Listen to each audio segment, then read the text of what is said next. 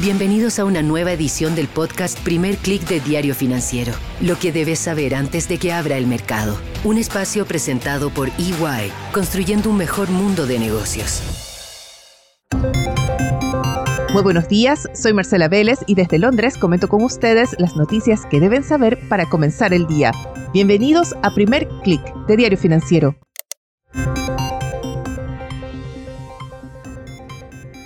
Buenos días, es miércoles 29 de noviembre, bienvenidos a Primer Click.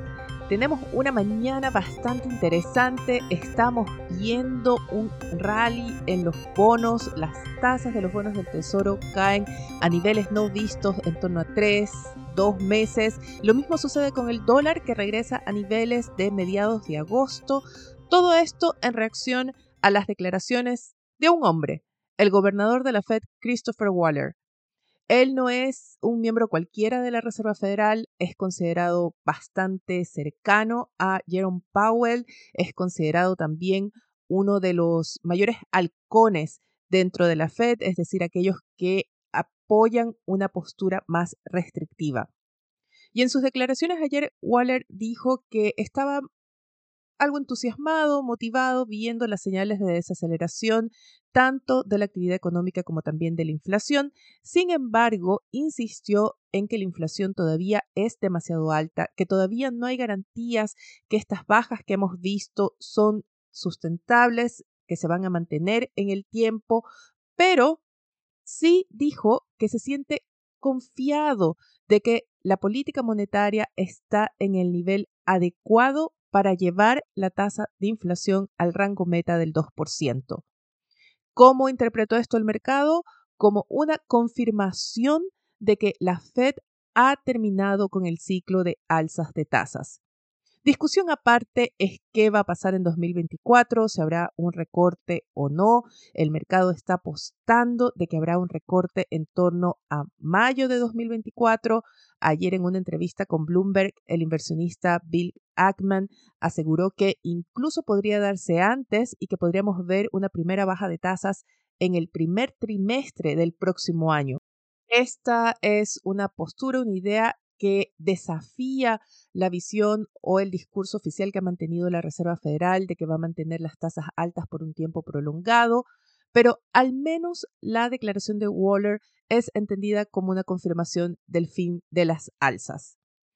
¿Cómo reaccionó el mercado? Vimos una caída del dólar que de alguna forma se detiene esta mañana, pero se mantiene en su nivel más bajo desde el 11 de agosto. También vimos una caída importante en los rendimientos de los bonos y es notable ver hoy la tasa de los bonos del Tesoro a 10 años en 4,29% cuando hace pocos meses estábamos bordeando el 5%. No vemos cambios mayores en los índices bursátiles, eso sí, tenemos nuevamente una sesión mixta con caídas en Asia y alzas moderadas en Europa y los futuros de Wall Street. En Asia, el Hang Seng pierde 2% y pone el tono negativo. En la sesión, el índice regional acumula una caída de 0,59%.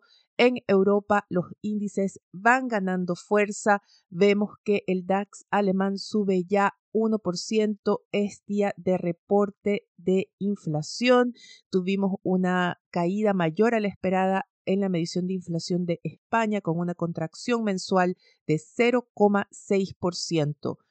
Y esto lleva la tasa de inflación a 12 meses española a 3,2%. 2%. El mercado está apostando que se va a repetir una baja similar en otros países de la eurozona que den soporte a la idea de que el Banco Central Europeo también puede muy pronto iniciar el recorte de tasas en 2024. Estamos a la espera de los datos de Alemania. Mientras tanto, vemos que el stock 600 sube ya 0,51%. Se trata de alzas mayores a los que vemos en los futuros de Wall Street. Estos también eh, han ganado fuerza a medida que avanza la sesión europea. El Nasdaq sube en torno a un 0,22%, el SP 500 en torno a un 0,25%. Este índice llegaría a su mayor nivel en cuatro meses. La atención de Wall Street se concentra entonces en el discurso de Jerome Powell en una conferencia que tiene agendada para el día viernes, pero antes tendrá suficientes datos económicos en los cuales concentrarse. Por ejemplo, hoy tendremos la segunda estimación del PIB del tercer trimestre de Estados Unidos. Se espera una corrección con una ligera alza para marcar un crecimiento de 5% en el tercer trimestre.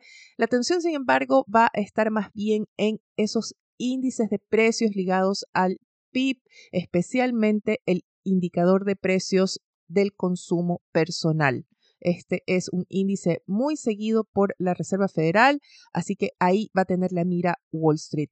Tenemos cifras importantes también en la región, cifras de inflación en Brasil muy temprano en la mañana. En Chile, el INE publica la tasa de desempleo. El mercado está esperando ver una cifra en torno al 9%. Y por la noche, muy importante, llegarán los índices PMI de manufacturas y servicios oficiales de China. Algunos personajes que están capturando los titulares, tenemos a Jack Ma, el CEO y fundador de Alibaba. Se reporta de un mensaje que habría enviado a los empleados de este conglomerado en un chat interno en el que llamó a la empresa a cambiar de rumbo y celebró, no, no celebró, pero apreció los cambios de estrategia que habían realizado sus rivales, especialmente Pinduoduo. El mensaje de Ma se entiende como una confirmación de esta especie de caos en que se encuentra Alibaba desde que Beijing obligó a la salida de Jack Ma y ha iniciado un proceso de reestructuración que al parecer no va muy bien. Y quiero destacar algo que dijo Ma en su mensaje y es que las grandes empresas nacen en el invierno. Algo poético para decir que los momentos de crisis efectivamente son oportunidades para crecer, pero muy importante para quienes están interesados en el área de retail, Ma anticipa que la era de la inteligencia artificial está llegando al comercio electrónico y que hay que prepararse porque esto trae muchas oportunidades, pero también desafíos. Así que quienes estén en el área de retail, ahí tienen un mensaje de Jack Ma. Otro personaje que está capturando titulares es Charlie Munger. Él es el icónico socio, consejero, amigo de Warren Buffett. Ayer Buffett destacó que Berkshire Hathaway no sería lo que es sin el consejo y dedicación de Munger, quien falleció ayer a los 99 años. La pregunta ahora es, ¿qué hará Buffett sin su socio, su mano derecha? ¿Quién le pondrá límites? ¿Quién lo va a guiar? Pero también, ¿qué pasa con la sucesión dentro de este conglomerado?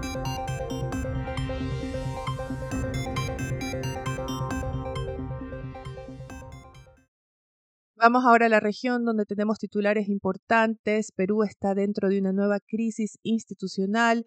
La presidenta Dina Boluarte enfrenta una acusación de fiscalía y obviamente esto va a tener un impacto económico, un impacto en lo atractivo de las inversiones, tanto a corto como a mediano plazo. Sin embargo, tenemos reportes ya de una empresa canadiense de litio que está acelerando su proceso de mina de litio en Perú. A propósito de estabilidad institucional, quiero destacar una entrevista que da Alberto Ramos de Goldman Sachs para Bloomberg, en la que destaca que seguramente va a haber mucho interés en el mercado si Javier Milei logra llevar a cabo su plan de privatización. Espera que haya un apetito entre los inversionistas, pero advierte que, si bien es cierto, siempre puede haber un comprador, se va a pedir un descuento importante considerando las incertidumbres bastante grandes que hay respecto al futuro de Argentina, tanto en lo macroeconómico como también en la estabilidad política. Este es un tema que destaca también Financial Times en su cobertura que hace sobre México, en el que destaca cómo este país está beneficiando de ese proceso de nearshoring, cómo se ha vuelto un atractivo para las inversiones extranjeras.